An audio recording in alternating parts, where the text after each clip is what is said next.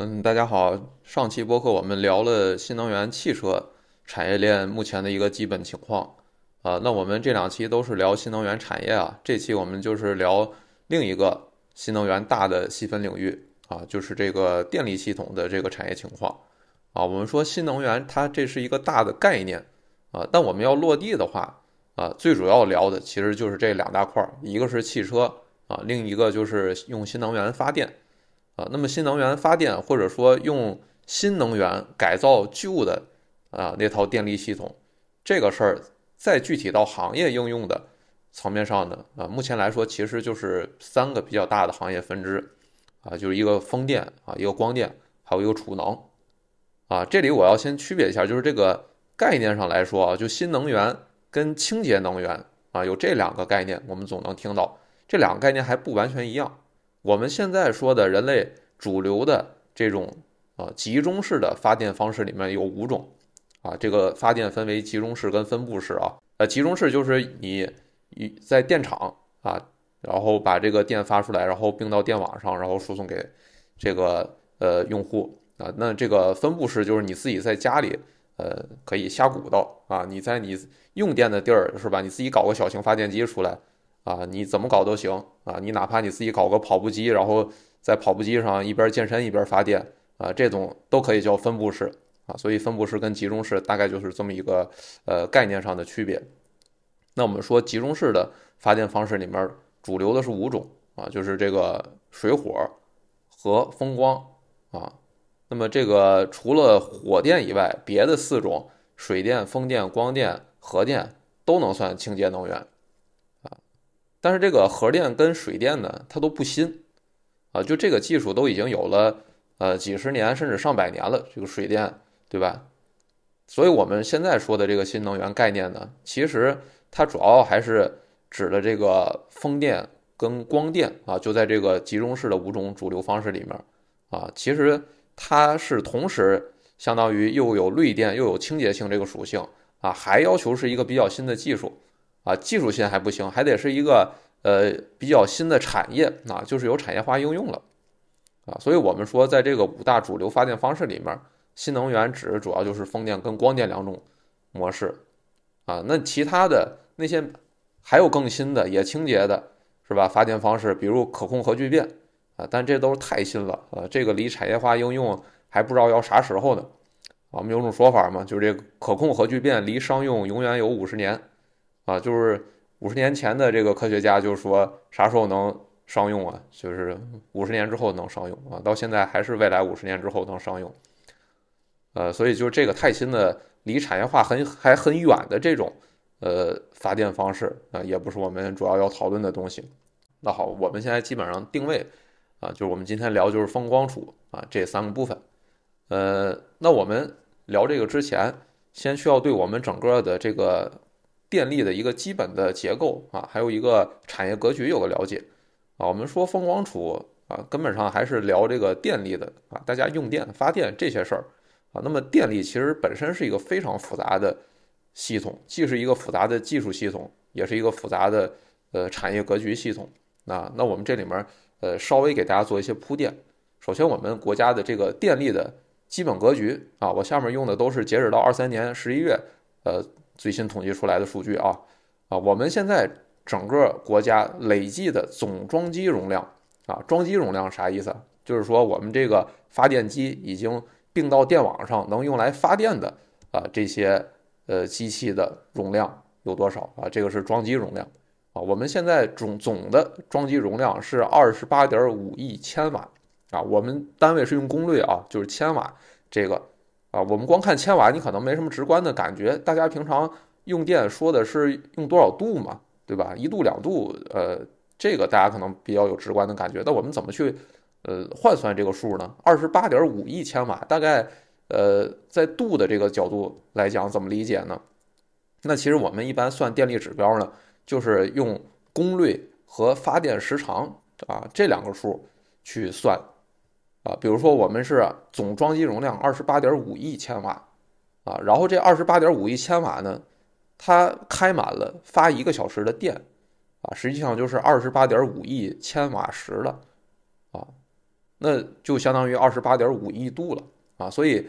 呃，这个装机容量就可以这么理解，就是说我们说二十八点五亿千瓦的装机容量，实际上就是说我们全国的所有机器开满了发啊，一个小时能发出二十八点五亿度来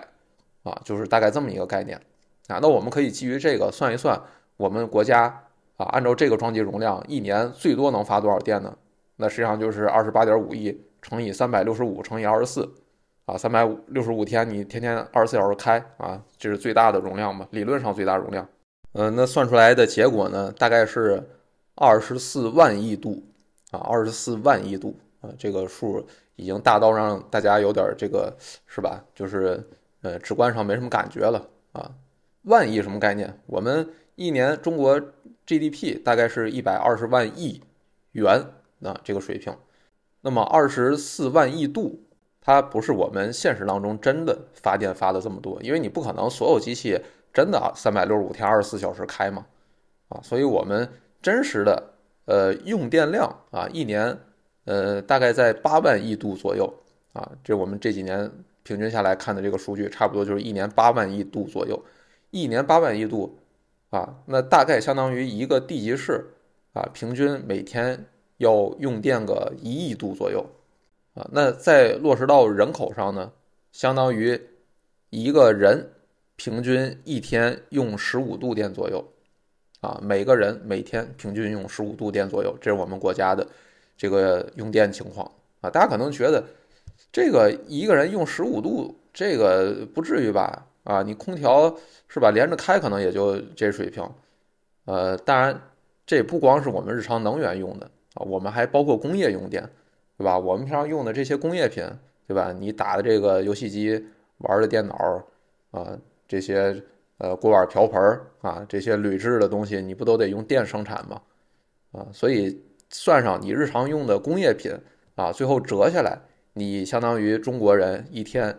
啊，平均每个人要耗电十五度左右啊，大概就是这么一个我们全国用电水平啊。实际上，工商业用电。一直都是占大头的，是比我们居民平常你这点个灯啊、做个饭啊，这个用电要多得多的啊。工商业用电一直都是占主流的大头的。那我们说这个二十八点五亿千瓦这个总装机容量里面，结构上来说呢，目前火电是占了一半啊，百分之五十是火电，剩下的一半是光伏占了百分之二十，然后风电占了百分之十五，水电占了百分之十五，核电呢？大概占了百分之二左右。我们这么看啊，哎，那我们国家的清洁能源是不是已经很厉害了？这个都非火电已经占了一半了装机容量啊！但实际上这里面潜藏着一个政治宣传的层面的技巧啊？为啥呢？因为我们刚才说的这个是装机容量啊，装机容量你装上了是这么多功率，但问题是你能不能发这么多度电呢？这不一定，对吧？你那个光伏白天能发电，晚上就不能发电了。啊，风电这个有风时候能发，没风时候也不能发电了，啊，所以说光伏、风电，呃，这种清洁能源，它的这个发电的时长，那最后算下来的它的每年发电的小时数，那是远不如火电的。火电你想开就开，是吧？光伏你这个，对吧？一天有至少一半时间是这个没太阳的，那你拿啥发电啊？那你这个小时发电小时数一下就少了一半至少。啊，实际上真实情况下少的更多，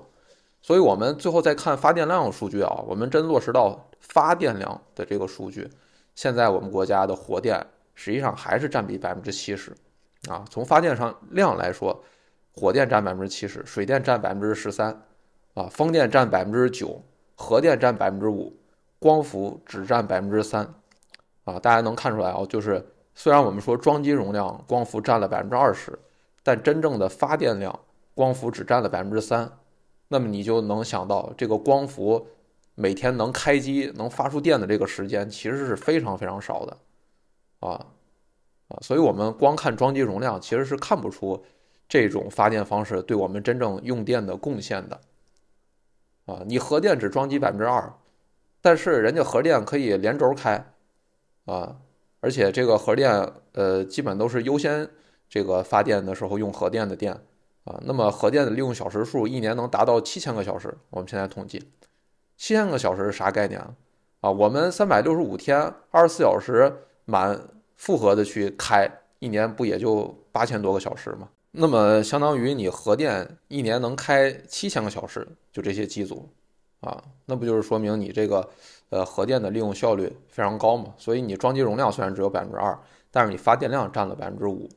啊，火电的呃一年下来的平均利用时间呢，大概是四千个小时啊，相当于是这些机组平均呃一半时间都在开。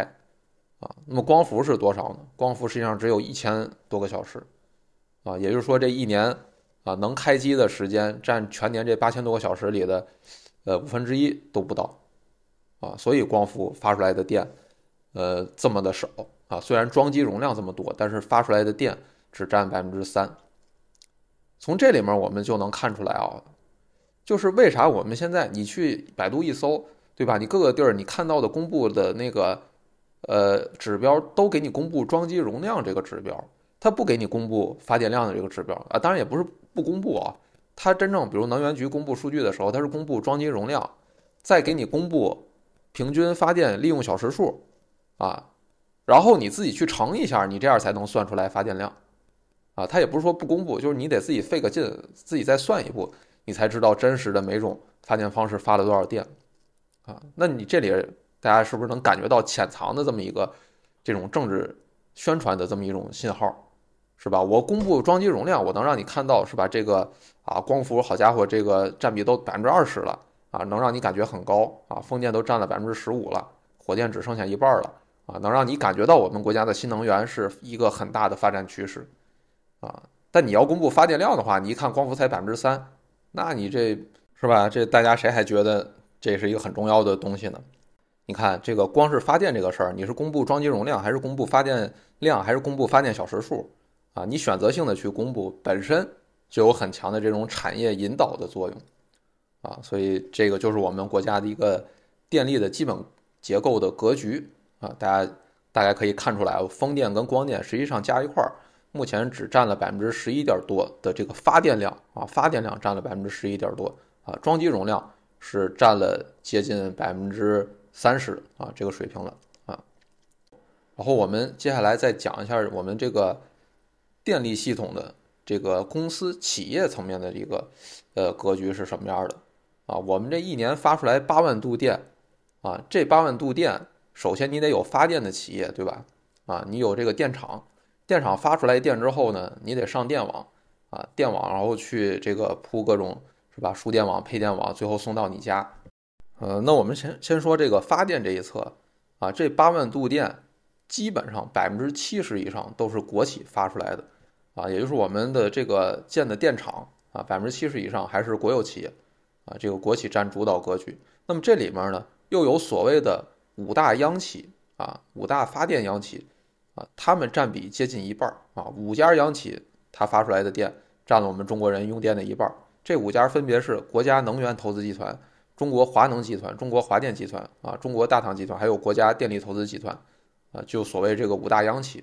啊，另外我们讲发电这个企业里还有所谓六小，啊，六小就是国投电力、中广核、三峡集团、华润电力、中节能、中核这六家稍微小一点的，但是他们发电量也比较大，啊，那么这个所谓五大六小啊，基本上就是我们发电厂的一个最核心的啊。呃，发电量占我们全国一半以上的啊，接近百分之六十的这么一个水平的，呃，发电的这个这个企业，啊，大家注意啊，就是我们说的这五大六小里面，比如叫什么中广核啊、中核啊，它虽然里面名字带个核，但实际上它不只建核电厂，啊，它很多时候呃也会去建什么风电啊、光伏都会建，啊，三峡集团它也不光都是这个水电的这个业务。啊，就是现在的发电厂，往往就是这，你能看到很多项目都是这几大集团啊，子公司啊，去搞个联合体啊，其实有点像房地产的项目公司似的，啊，就是这个大品牌母公司，然后出资，然后跟其他的各方，然后一块儿组个项目公司，然后项目公司去投标啊，中标，然后我可以在哪儿建个发电厂，啊，基本都是这种模式。你现在外面看的这个招投标信息，基本就五大六小啊，涵盖了大部分这种。嗯，投资金额比较高的这种呃电厂招标了。好，那么这个是发电侧，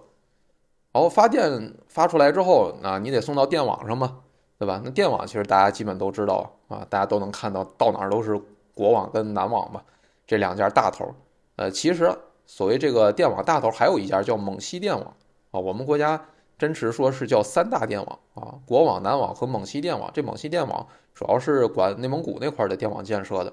啊。那么这三家是占了全国百分之九十以上的啊电网份额的，百分之九十以上，那还有剩下一点儿啊，那是还有十几家地方的这个电网公司，当然规模就很小了，就没有办法跟这个呃三大电网比了。电网这一侧。啊，实际上它的市场化程度更低了，啊，其实发电那一侧市场化程度本来也不高，对吧？你这个央企国企占了这一多半儿，啊，等到了你电网这个输电配电这一侧，那基本全都是这个国企了，啊，而且就是垄断集中在这么呃国网、南网两家为主的这个企业啊，那么也导致我们现在所谓的电价改革啊，或者说电力大的电力系统的改革啊，一直是一个比较重要的话题。嗯，其中尤其是这个电价的问题啊，电价大家都知道，我们首先是发电企业，它有个上网电价，对吧？现在基本上，呃，上网电价都是在两毛到三毛啊左右这个水平，呃，而且现在基本上我们讲所谓新能源平价上网嘛，平价上网的意思就是说，你这个光电、风电现在不靠补贴了啊，在不靠补贴的情况下，你上网上到国家电网并网的，给你算的这个电价。啊，跟那个煤电、火电啊这些传统的发电厂发出来的电价啊，按一个价格去走啊，这个我们管它叫平价上网啊。然后在你这种平价的情况下，还有人愿意去投资光电、风电的话，那不就说明我们这个呃光电、风电的这个市场化的效益啊，已经能见效了，能起来了啊？那就说明它是一个呃能靠市场自发的投资发展起来的一个事儿了啊。所以我们平价上网这个概念。啊，就是这么一回事儿啊，就是用来衡量这些新能源企业能不能在啊不要补贴的情况下啊，也能去跟火电、水电去竞争一把。那么现在的这个风电、光电啊，基本上大部分地区都能做到平价上网了啊，因为我们二一年的时候，这个国家中央的财政补贴就已经退出了嘛啊，二一年正式退出的。当然，中中央退出了，然后地方肯定很多地儿还是有一定补贴的啊，但是。整个算下来啊，现在的风电、光电啊，即使在没有呃补贴的情况下啊，跟这个火电去竞争啊，平价上网也是大部分地区也都能实现的啊。所以我们现在说这个新能源实际上已经进入到了一个平价时代了啊，这也是催生它市场化投资的一个很重要的动力啊。那我们说这个平价上网啊，也就是这个发电企业发出来的电啊，并到电网上。啊，或者说电网公司啊，找发电厂采购的这个电价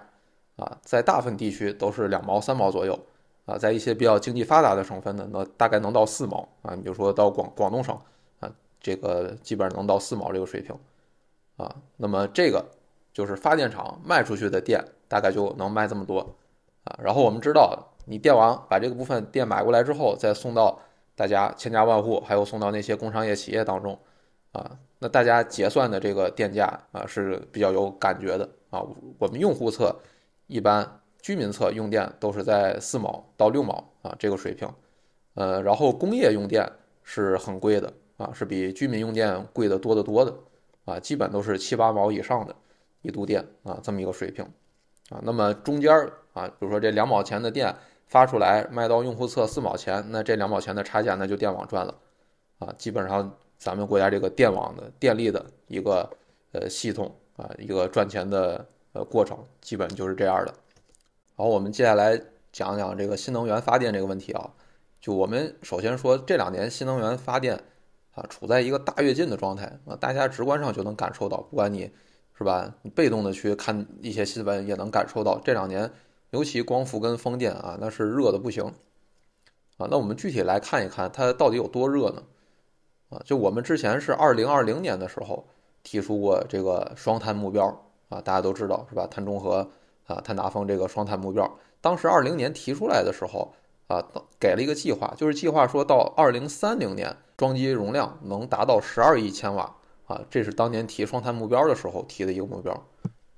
那么实际上这十二亿千瓦的目标实现的怎么样呢？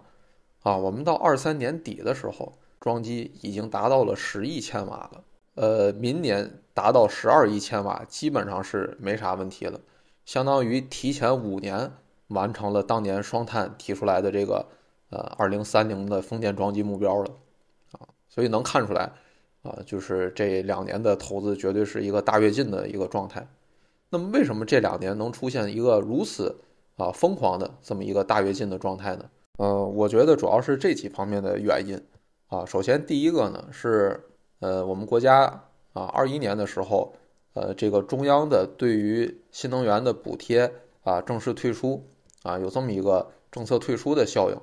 啊。这个政策退出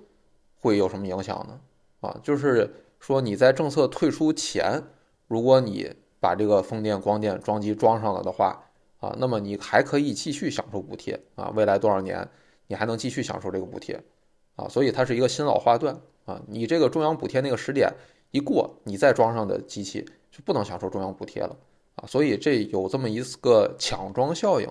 啊。实际上每一次这个补贴政策的变动都会带来这种抢装效应啊，就是补贴政策结束前的那个时点，大家都会疯狂的啊往上装。二一年底的时候，我们还提出过一个针对央企的一个量化的指标要求啊，就一个文件。这文件里说到二五年的时候，我们所有央企的可再生能源装机要达到百分之五十以上，啊，也就是说你所有啊做这个发电厂的啊有发电厂资产的这些央企啊，你装机的可再生能源装机，呃，这个要达到百分之五十啊，所以这是一个相当于定量的啊一个量化的政治任务啊摆在那儿了啊，这也是导致了。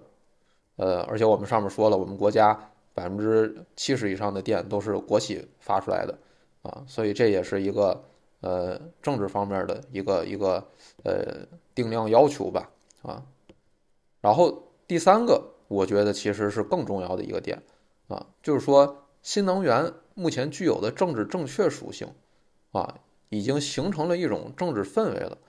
那么这种氛围的形成，我觉得绝不。单单是某一个因素造成的，对吧？你环保，包括国际上环保喊了这么多年了啊，也没有像说这两年这么大跃进啊。我觉得这个是一个综合的呃事件导致的，对吧？对于我们国内来说，既有所谓这个双碳目标啊，但是双碳目标二零年的时候就提了，呃，从国际上来讲呢，啊，还有这个俄乌战争啊，这个俄乌战争应该说是非常非常重要的一个事情，就是一个决定性的。影响吧，就是大家一下对能源安全的啊这种安全感的紧张的这种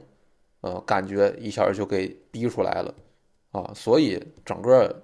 国际上对于这种能源安全的一种安全感的缺失啊，实际上是对目前的这个新能源啊大跃进的政治氛围是起了一个最重要的主导作用啊，这一系列啊最后现在催生出来的就是全球对于新能源。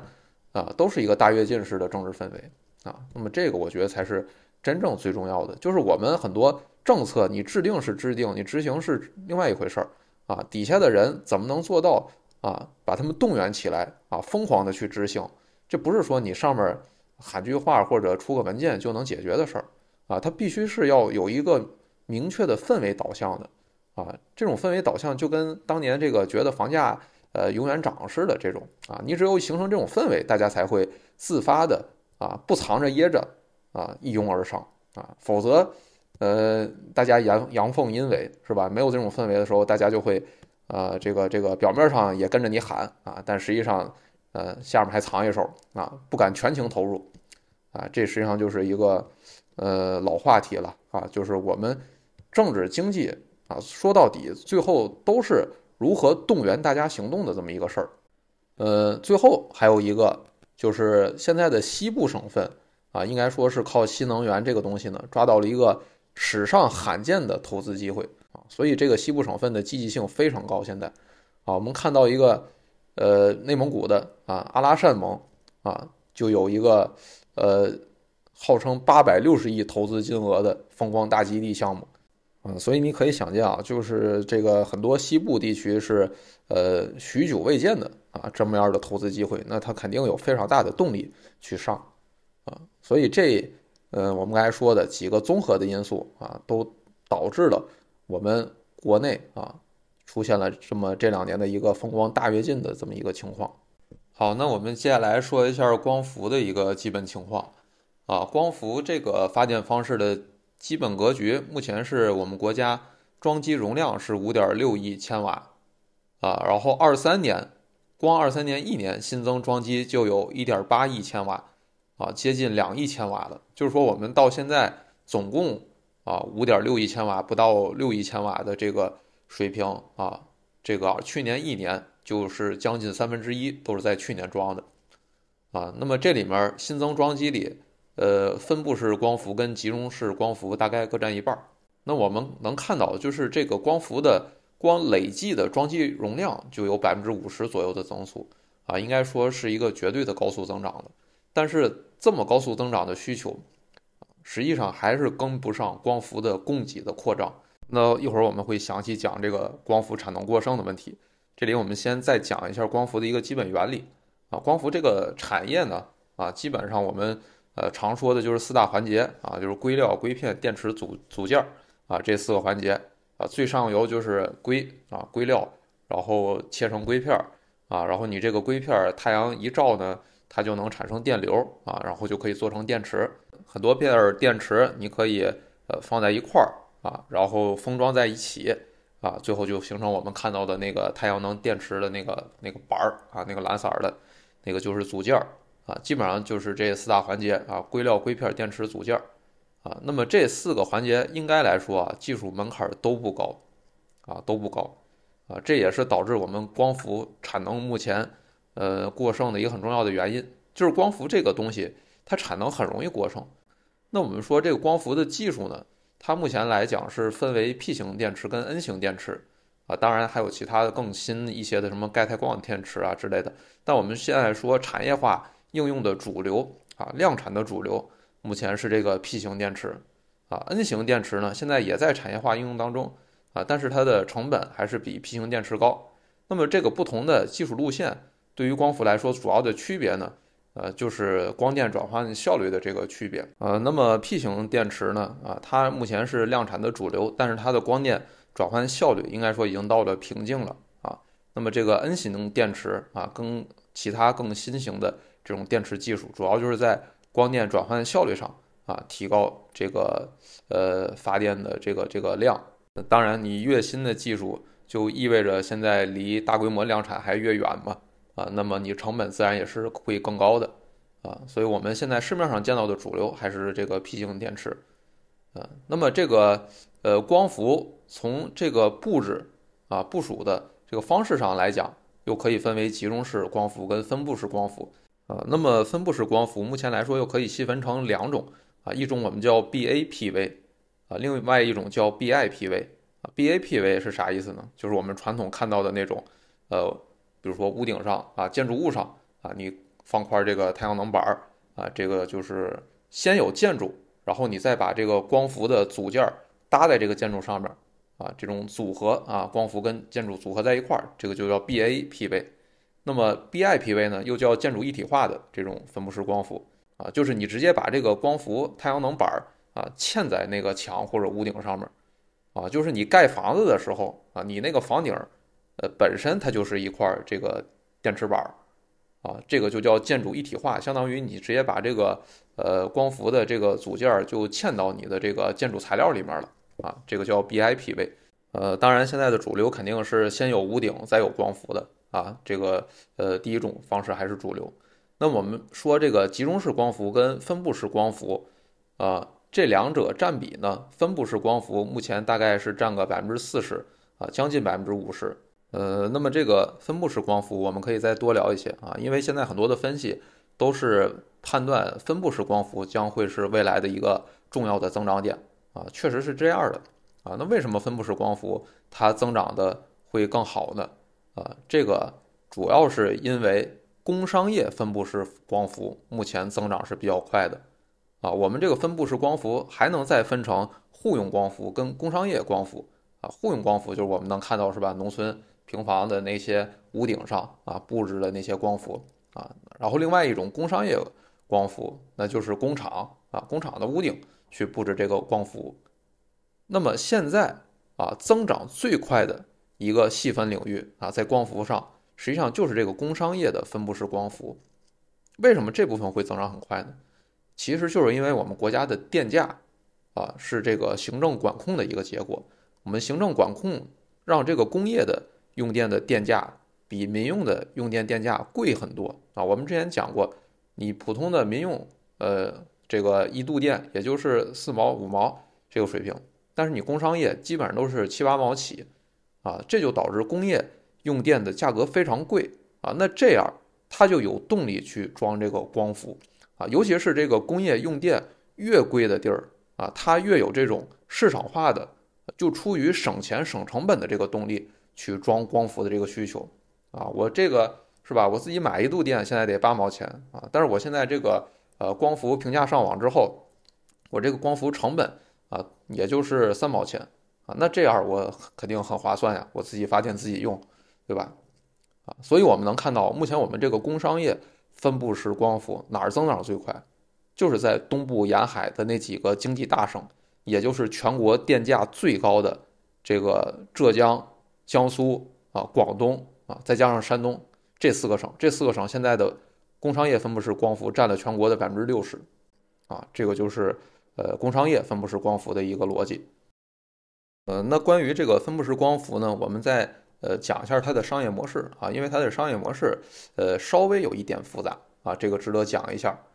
呃，就这个分布式光伏。啊，你自己装完自己用，这是最简单的一种商业模式啊，就是所谓业主自投模式。呃，但实际上这种模式啊，用的其实是比较少的。现实当中是一种更复杂的啊，所谓合同能源管理的这么一种商业模式啊，啥意思呢？就是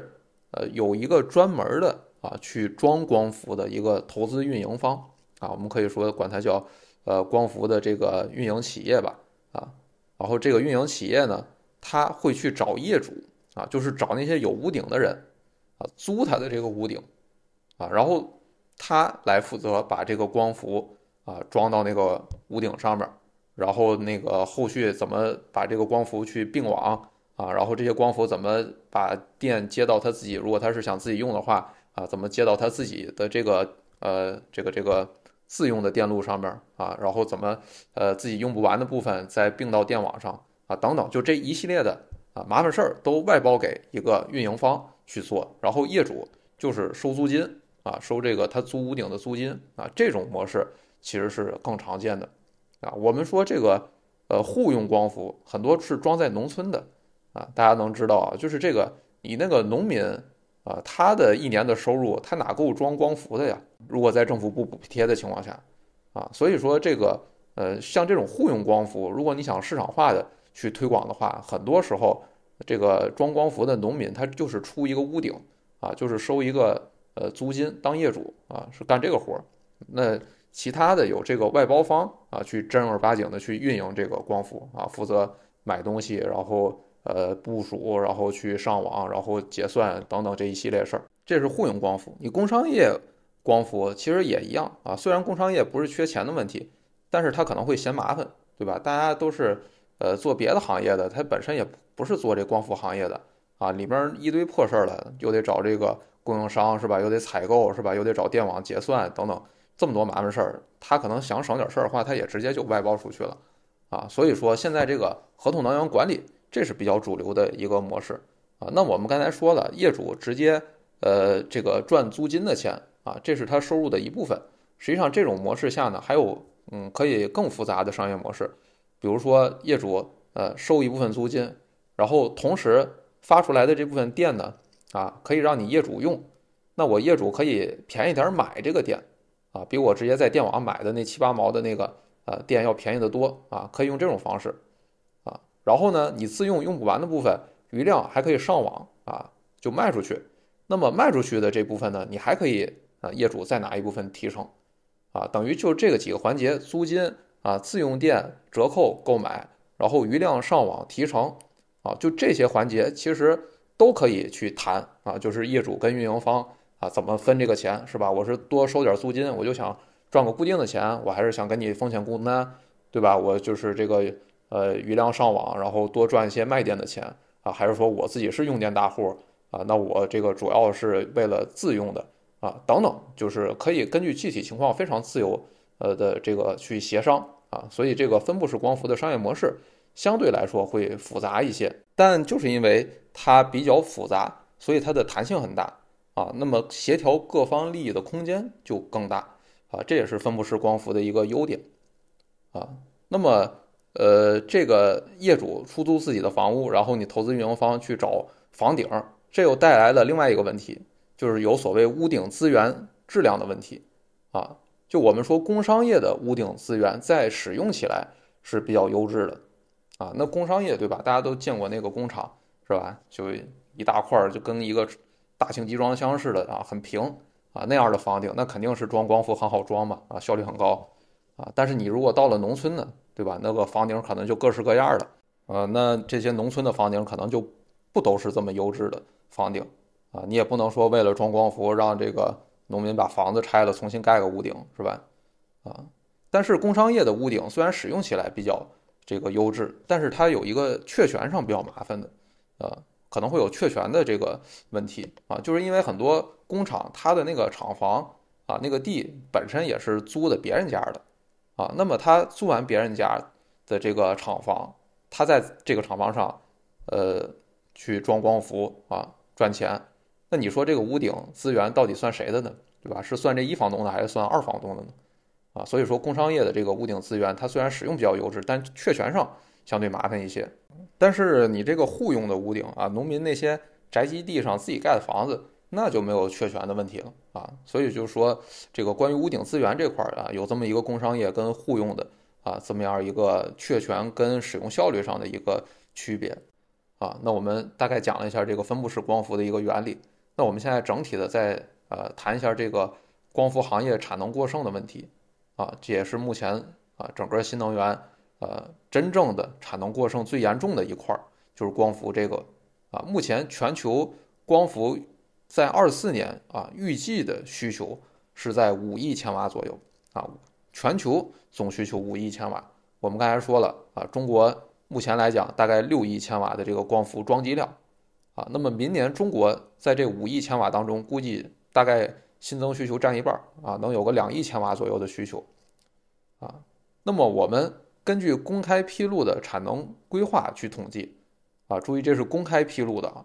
啊，中国到二三年底的这个产能，目前大概是十亿千瓦，也就是说二四年啊，全球的需求大概五亿千瓦，但是呃，现在中国能生产的这个光伏组件儿，呃，有十亿千瓦啊。当然，我们说这个呃，全世界的产能基本也都在中国啊，就各个环节啊，不管是电池还是组件这个呃环节，它的产能基本上是占了全球百分之八十了。啊，这个硅片环节最高，甚至是占了百分之九十七，可以说这个行业啊，现在已经是完全中国定价的一个行业了。那我们从价格来看的话呢，这个光伏组件啊，我们说最下游是组组件嘛，那么组件的价格从二二年的高点是大概两块钱每瓦，啊，跌到目前已经是跌到一块钱每瓦了，啊，而且目前来看还没有横盘企稳的迹象，啊，都一直是在往下走的，啊，这个呃斜率非常斜，啊。呃，所以我们可以看到，就是目前中国的这个光伏产业啊，几乎可以说已经是一个名牌了。就是这些头部企业啊，一定是要在这一轮挤死大部分新进入者的啊。我们说这个动力电池啊，这个价格战现在是处在一触即发、很危险的状态。但是这个光伏这块儿啊，价格战已经是进入到白热化的状态了而且几家头部企业。啊，不断的宣布大规模的扩产，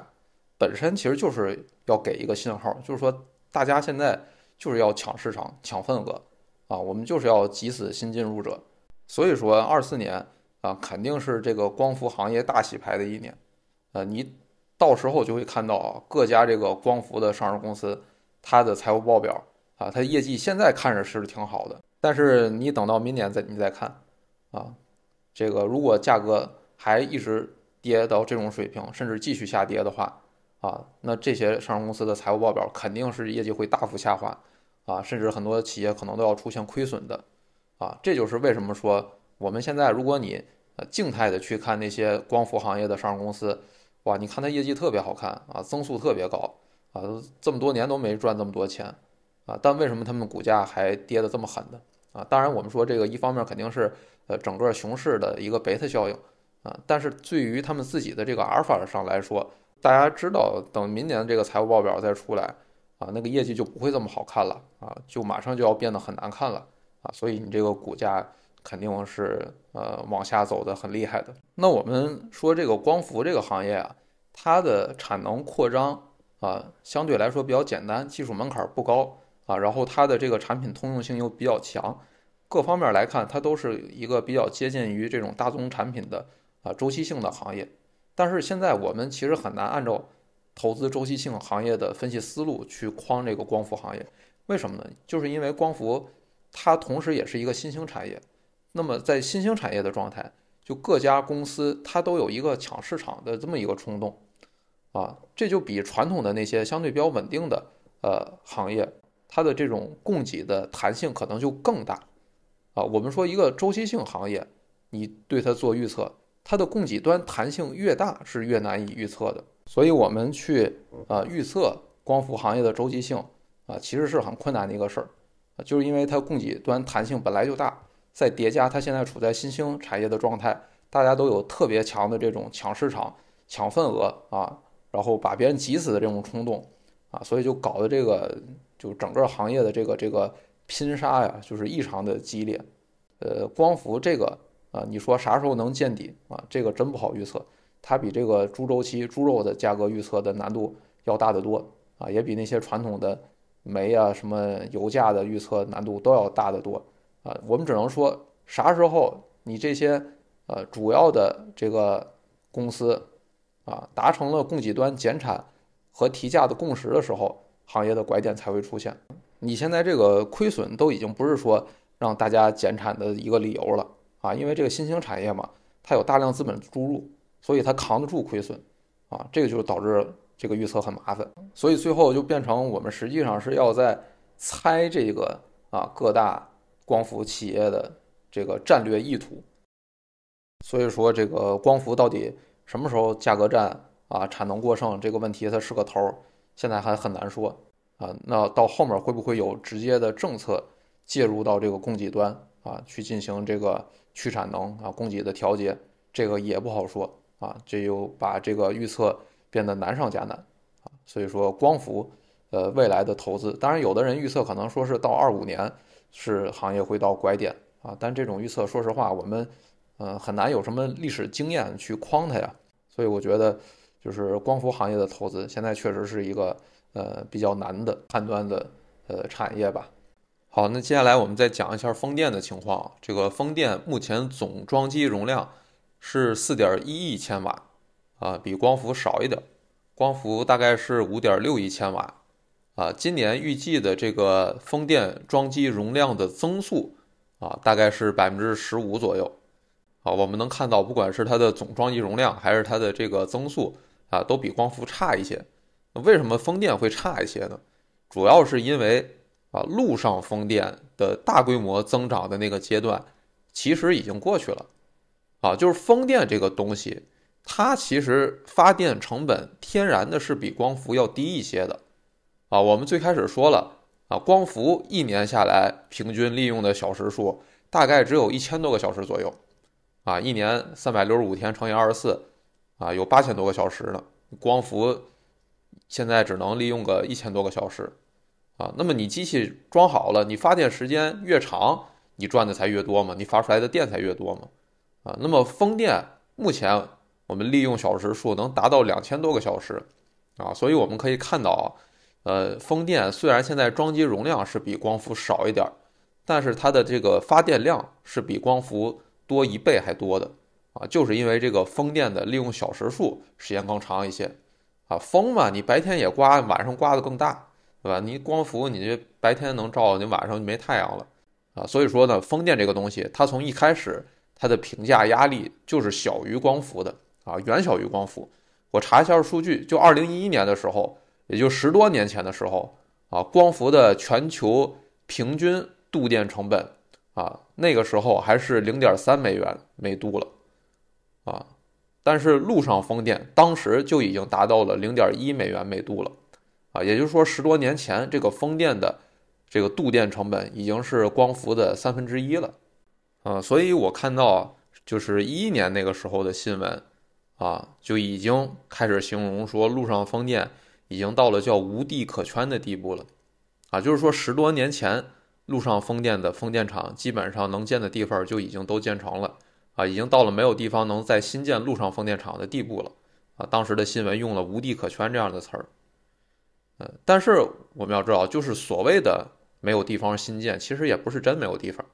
啊，要是真没地方，那现在这些新建的风电哪来的，对吧？啊，嗯，当时所谓的没有地方新建，是指在当时现有电网的条件下，啊，也就是在不新建远距离输电线的这个情况下，我们知道你建一个，对吧？发电厂你得给它建电网线路啊，啊，要不它没法并网，那你它这个电发给谁，对吧？所以我们当时说的这个啊，就是指在不新建啊远距离输电线路的情况下啊，就利用当时现有的这个电网，然后就近消纳这些风电场发出来的电啊，这么样而建的这些风力发电的地方，已经能建的都建完了啊。但是我们目前来说，还有两种风电啊，目前还有很大的增长空间啊，这也是我们聊风电现在最关注的。呃，一个是西北地区的这个风光大基地新建的陆上风电，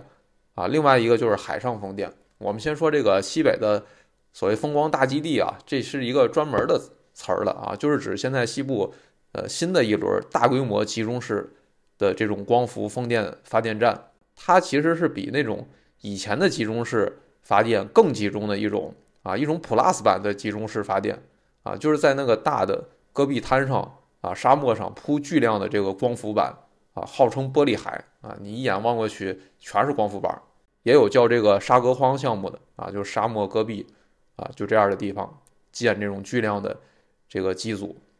那么你这么集中的建发电机组，这些电肯定不可能是给西北本地用的，那这些肯定是要呃往外送的啊，也就是要送给像东南沿海这些用电比较多的地方的。啊，那么你这样的话，就要同步的去新建啊这种远距离的输电线路啊，就要建这种上千公里的新的输电线路，就是电网那边也得配合着去投资建设，其实就是投特高压啊，能输这么远的电的，那肯定就是得用特高压了。那么特高压这个东西呢，它有个特点啊，就是很贵啊。我们现在平均投资一条这种上千公里的特高压线路。啊，平均投资金额大概在两百亿左右啊。那我们国家目前啊，总共加在一块儿也就大概四十条左右的这个特高压线路啊。这个东西的建设周期也很长，它从规划到建成基本上得是五年左右的时间啊。包括我们现在基本上是每五年能建成大概十到十五条左右的特高压线路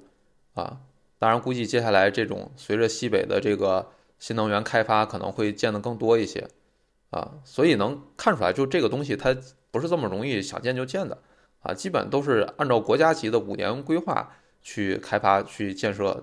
啊，就是成本太高了，而且你必须要用非常集中的这种发电机组建这个才划算，对吧？要不你搞几个是吧分散的小电厂，啊，你装机不到几万千瓦，十几万千瓦，但我们这个一条。两百亿的特高压输电线路啊，这一条线路能输的电就有一千两百万千瓦啊，就是这么一个规模的。那么现在这种风光大基地的方式是吧？一般一个基地都是百万千瓦以上的这种装机量啊，那么一条输电线路能输个一千一千万千瓦啊，基本上是能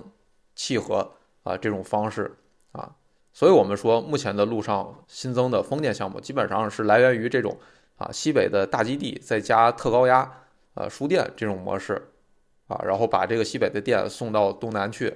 啊，那么那种在地消纳的陆上风电，现在呃已经就没有什么太多新建的了，啊，这个是目前陆上风电的情况。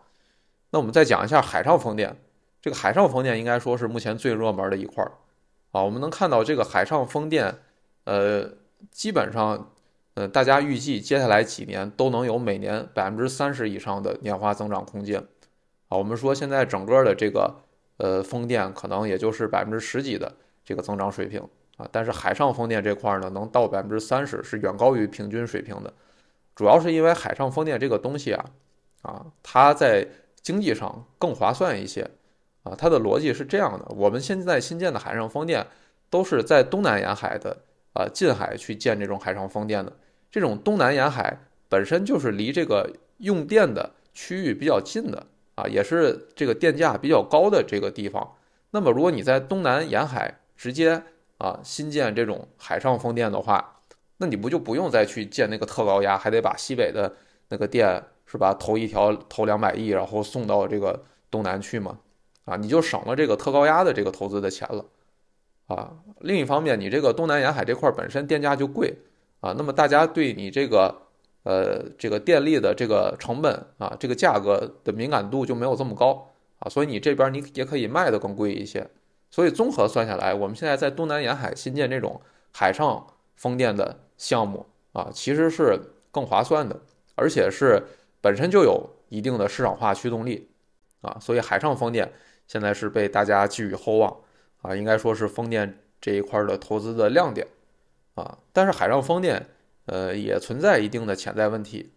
啊，我目前觉得最大的问题可能是它后期的这个。呃，长期运维的这个成本啊，目前大家是公认海上风电里的运维成本是远高于陆上风电的啊。基本上测算下来，这个运维成本可能就跟你建设成本是差不多的啊。就比如你建一根这个是吧，海上风电的这个柱子，你可能得花个几千万。然后我们再算一下后期的这个，比如用个二十年啊，这个维护的成本也得有个几千万。啊，基本上是一比一的，啊，就是因为海上风电的这个维修太麻烦，你修一趟你得坐船儿得出海，啊，而且最麻烦的是你这个海上风电啊，它是一个机械结构的东西，它真是出了什么毛病，你得呃开船开到那儿爬上去看一下，才能比较好的确定说它这是个啥问题。如果你发现这个问题是，如果比如说要换一个比较大的配件儿，然后正好你这趟船啊还没带这个配件儿，那么就麻烦了，对吧？你又得开船回去啊，回去这个找这个能用的配件儿，然后再回来再安上啊。所以他们管这个海上风电的维修啊，就是叫开盲盒啊啊，就盲盒效应啊，就是你不开到那儿，你不看一眼，你不知道它到底哪儿坏了啊。等你知道了，万一你这个没带。足够的配件儿，那就完了，你又得再跑一趟，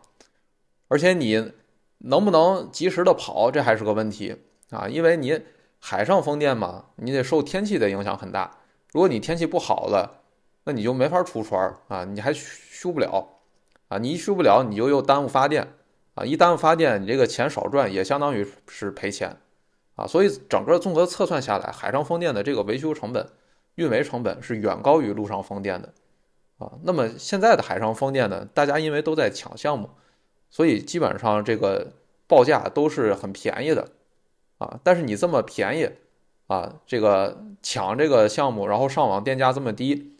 啊，你最后建成了之后，万一你后期发现你的维护成本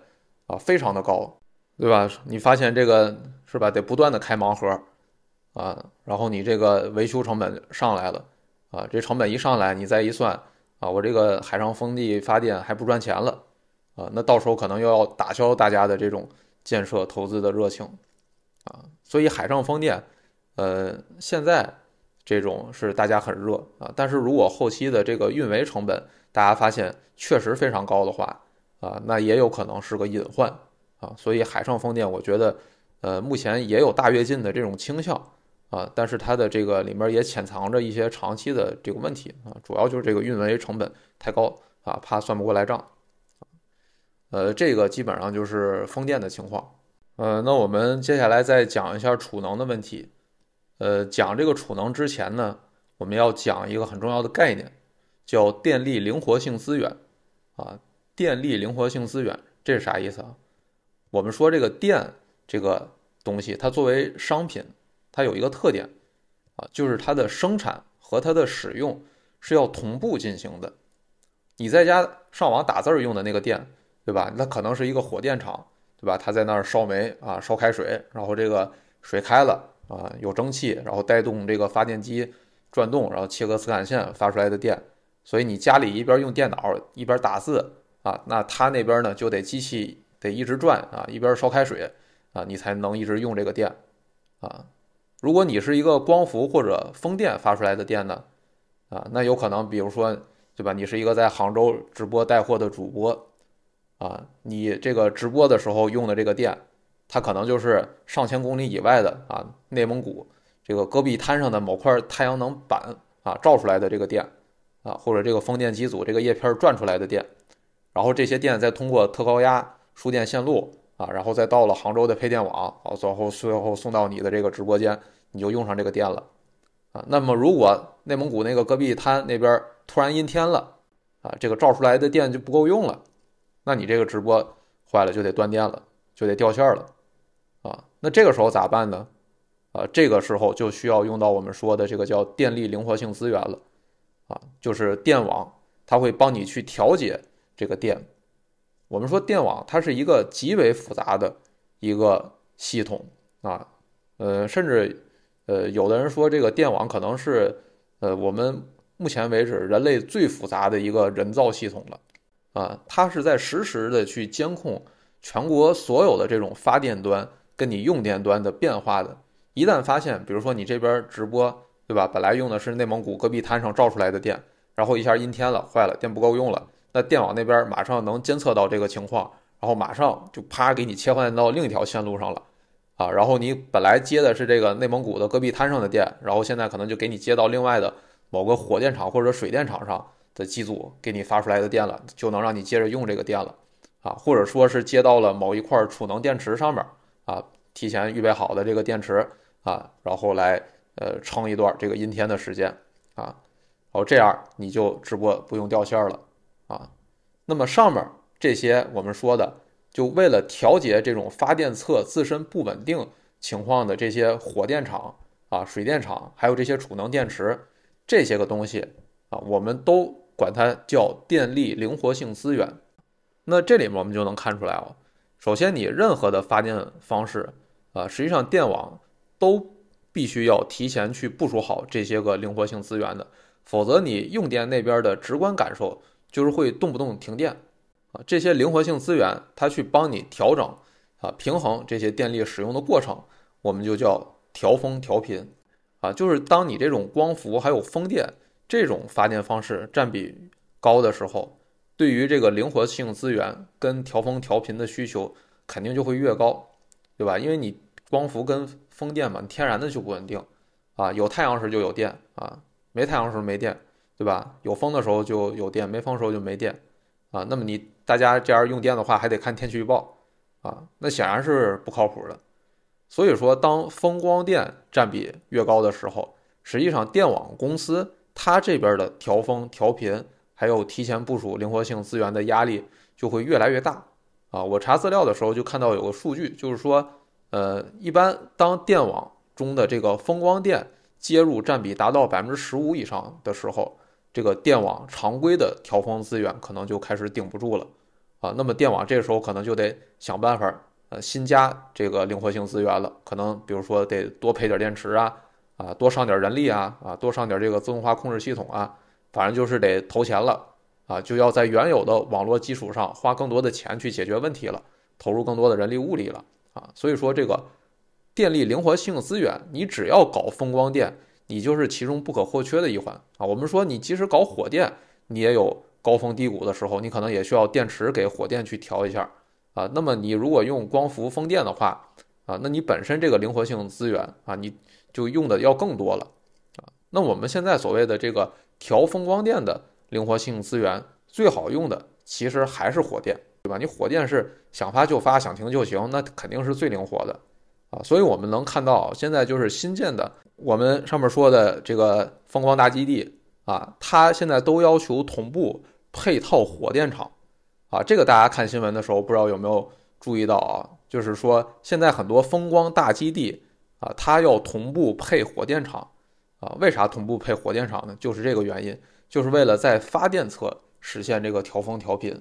啊，那么现在基本的配置要求，我看大部分基本都是要求三比一的比例，就是说你建三百千瓦的风光电的话，你要同步建一百千瓦的这个火电厂，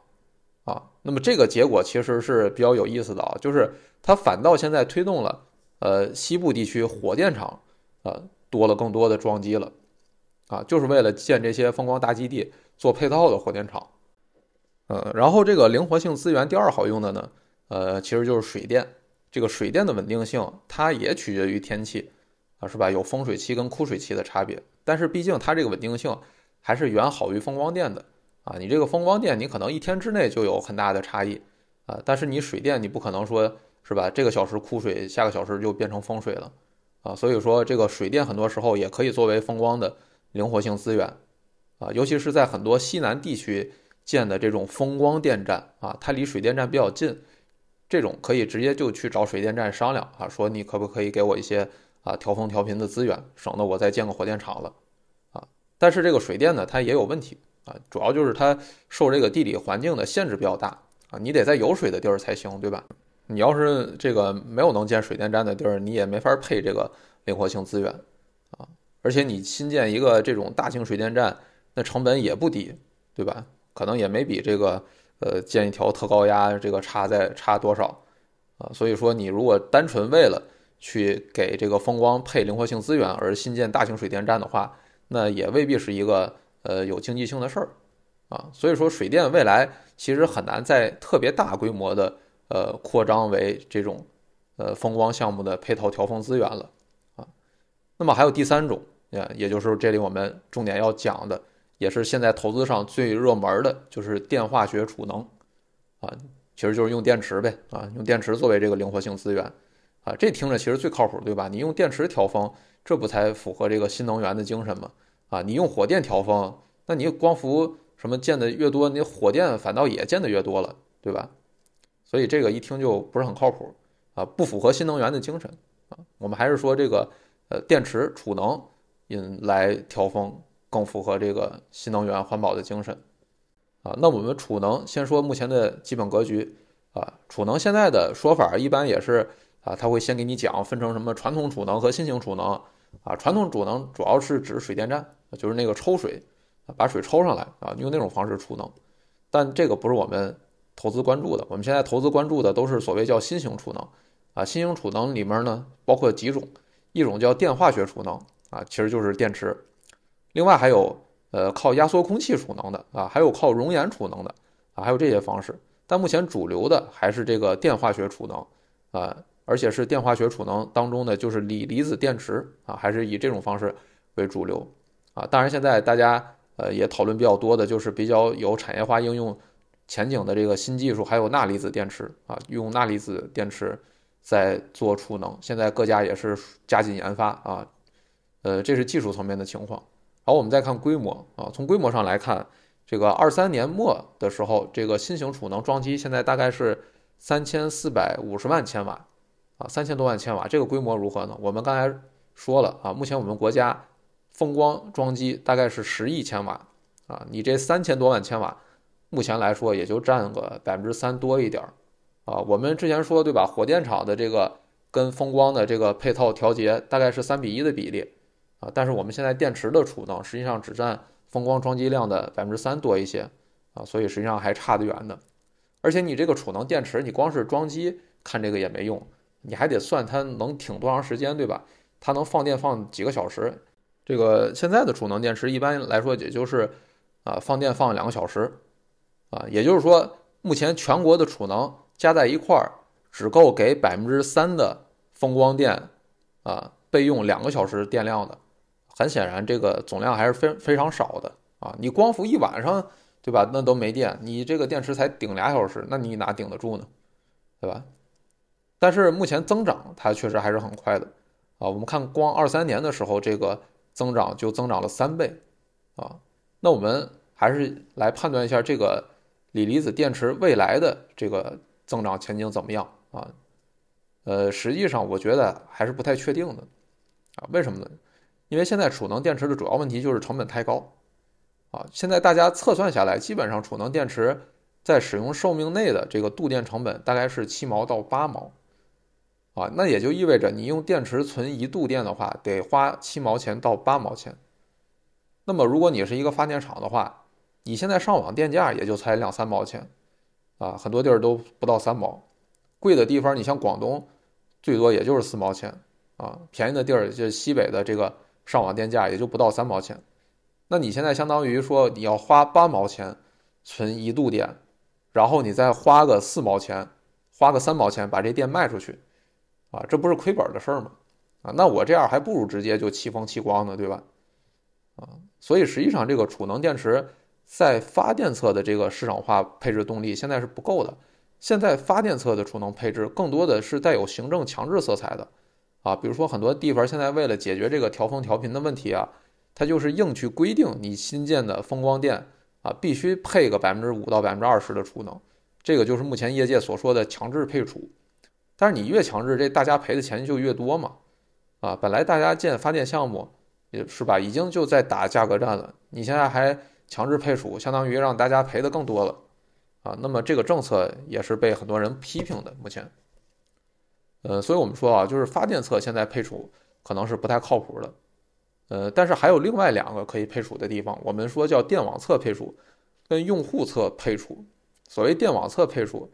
就是指电网公司这边为了调峰调频。保障电网稳定性配置的储能，啊，就是电网公司为了让你不停电，他自己去买一些电池啊备用。这个对于电网公司来说，它一定程度上是一种刚需啊，它不单纯是说为了一个经济性，它更多的是为了保证电力的一个稳定，啊，为了让你不停电啊，所以可以接受的价格能更高一点，啊，市场化动力就更强一点。还有另外一个更重要的，其实是现在我们所说的用户侧配储啊，就是你。用电那边的人他自己配储能电池，尤其是工商业配储，这个是现在最市场化的一块儿，啊，也是最有增长潜力的一块儿。嗯，其实这个跟我们之前说的分布式光伏的增长逻辑一样啊，就是为啥这部分增长快呢？就是因为工商业用电成本太高啊，所以它能接受更高的电价，啊，接受更高的度电成本。只要你储能的度电成本比我终端用户直接买电的成本低。那实际上不用你说啊，不用你强制，我也自己会去配这个储能。所以，我们说工商业用户侧配储，呃，现在是储能领域真正最有发展潜力的地方。所以，这里面我们又要引申出来一个问题，就是说你储能想大规模应用，降低成本，是一个方面；另外一个方面，啊，你还可以靠提高电价啊，让电价变贵，大家用电的这个价格都变贵。这也能让储能更大规模的应用，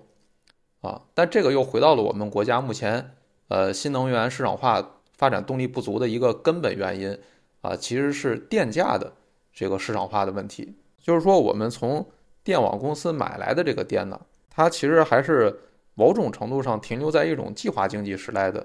一个东西，对吧？电网统一的去发电厂那儿买，啊，然后再统一的卖给你，统购统销，然后这个定价呢？又是行政指导定价定出来的，啊，所以它呈现比较强的一个计划经济特征，啊，而且长期来看呢，尤其是对居民侧来说，这个电是更便宜的，啊，我们现在有所谓工商业用电跟居民侧用电有交叉补贴这么一个说法，啥意思？就是说电力的成本其实现在工商业呃担的最多，啊，然后工商业用了这么贵的电啊。实际上就让电网赚了更多的钱，然后这个赚的更多的部分啊，实际上很大一部分其实通过便宜的电价补贴给居民这一侧了，啊，所以我们现在的居民用电实际上是在享受国家跟工商业用电的一个变相的补贴，啊，这就导致了我们电价的第一个特点就是它的绝对价格非常低，啊，第二个特点就是呃工业用电比居民用电要贵很多，啊，这个。是导致我们国家新能源市场化发展动力不够的一个很重要的原因啊。我们反观国外的话哦，呃，国外的这个储能，尤其是家庭用的这个储能，它发展的非常好啊。还有分布式光伏发展的也非常好啊。这是为什么呢？很重要的原因就是他们的电价贵啊，这就导致了国外自己家里装这种分布式光伏啊，再加上这个啊家里配块电池啊，家庭配储折算下来的成本。比他直接买电还划算，啊，那这样的话，大家自然就会有动力去给家里是吧？屋顶装光伏啊，装电池了，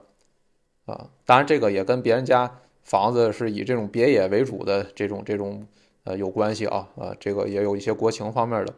啊，所以呢，现在有一种观点就是认为，就中国的新能源要想摆脱行政命令式的这种发展啊，摆脱这种呃国家指挥棒的这种真正实现市场化的大发展，就必须要配套电价的市场化改革啊。但是这个它是不是真能解决问题呢？其实我是不太敢这么确定的啊，因为你电价的市场化改革，呃，它是能促进新能源的发展啊，但是它有没有别的代价呢？啊，这是我们这个这个这个政策经常遇到的一个问题啊。你可能想解决一个问题，但是你政策一出，搞不好你可能鼓动出一个更大的、更麻烦的问题，比如说电价改革这个事儿，你市场化改革的话。啊，当然现在我们也有很多现货试试点啊，这实际上就是电价的市场化改革，啊，它市场化之后，它是有可能变得便宜，但它也有可能变得更贵，是吧？啊，它是有可能最后变得波动更大，弹性更大。你现在多年形成下来的这种格局是居民侧，啊，是交叉补贴的这个受益者啊，居民享受长期的低电价。你现在把电价啊改成市场化的，到时候居民用电。一下如果出现很贵的时候，啊，你能不能顶住这个政治压力，对吧？你居民用电贵的时候，搞不好到时候好几块钱一度，啊，那到时候什么抖音啊、微信上、朋友圈上肯定要各种转发，是吧？啊，某某困难户啊，一天收入不够买电，等等，你到时候你说受得了这个舆论压力啊，受得了这个政治压力吗？啊，所以说啊，就电力市场化改革，其实很多年都想改啊，很多人也都喊着改。啊，国家也喊着改，但是进度一直是慢的惊人，啊，那么最后我们再总结一下啊，我们说这个风光储三个产业，啊，光伏目前的情况是各环节都已经进入产能过剩的状态了，进入价格战的状态了，而且价格战打到什么时候，现在还不能确定，因为目前各大企业都有抢占市场份额的这种冲动，啊，然后风电这一块呢，整体增长呃不算太快，增速一般。呃，但是海上风电这块的增长比较好，呃，但是海上风电未来的这个高昂的运维成本，对电站这一侧来说可能有一定的隐患，啊，最后呢就是储能这一块啊，储能呢目前还是因为锂离子电池的这个成本太高啊，所以在国内的市场化配置的动力不足，比较有市场化动力的就是东南沿海那些风谷价差特别大的地方的工商业用电啊。然后那些用户自己，呃，买电池建储能电站啊，然后来配这个储能，他们有一定的市场化动力。呃，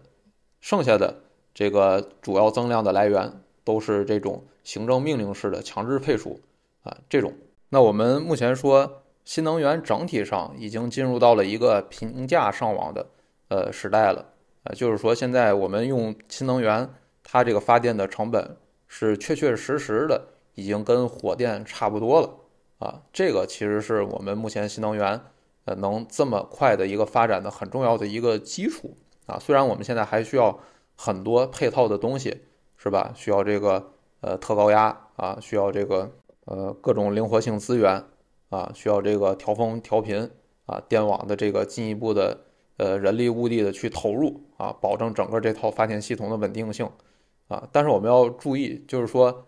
呃，新能源将来，呃，肯定会继续的大发展。但是我们从这个灵活性资源这个角度来讲，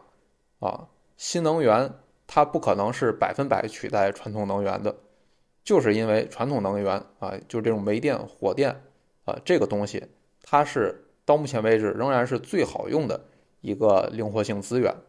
呃，如果储能不出现重大的技术突破的话，那么火电至少还要保留这个四分之一，啊，就按最激进、最激进的去推测啊，按照现在的这个风光大基地的这种新建的呃配置火电站的这个原则来看的话啊，我们即使整个电力发电系统全都更新换代，那我们现在的火电厂也至少还要保留个四分之一作为灵活性调节的资源，啊，这个还不包括说哪天比如说我们。是吧？遇到什么重大的气候异常这种状况，对吧？啊，风跟光都少了很多，那这样一下的话，你可能备用的调节性资源还不够用了，啊，所以我们说啊，就是这个传统能源的需求啊，现在会降低，但不会降低到零，啊，这个是大家一定要注意的一个地方啊。最后我再想呃聊一个呃在投资方面大家也经常呃就是争论的一个事儿吧，就是说巴菲特啊为什么减持这个比亚迪啊？然后我们还可以看到他在投资这个石油股啊，就一方面他是相当于减持新能源，而且减持新能源最热的他最成功的一笔投资啊，另一方面加仓这个旧能源。啊，很多人可能觉得不太理解啊，巴菲特的这种做法。那么我也基本上研究了一下这个巴菲特操作的时点，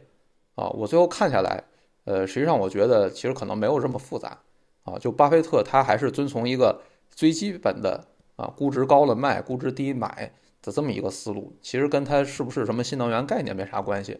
啊，我们知道比亚迪它减持的时候，其实基本是减持在了最高点上，啊，就那个时候比亚迪的估值已经非常非常高了。啊，就即使是，呃，把它这个未来前景，呃，这么好的前景都算进去啊，那个时候比亚迪的估值也已经是高的有点离谱了啊，所以这算是一个正常的啊高估减持的这么一个操作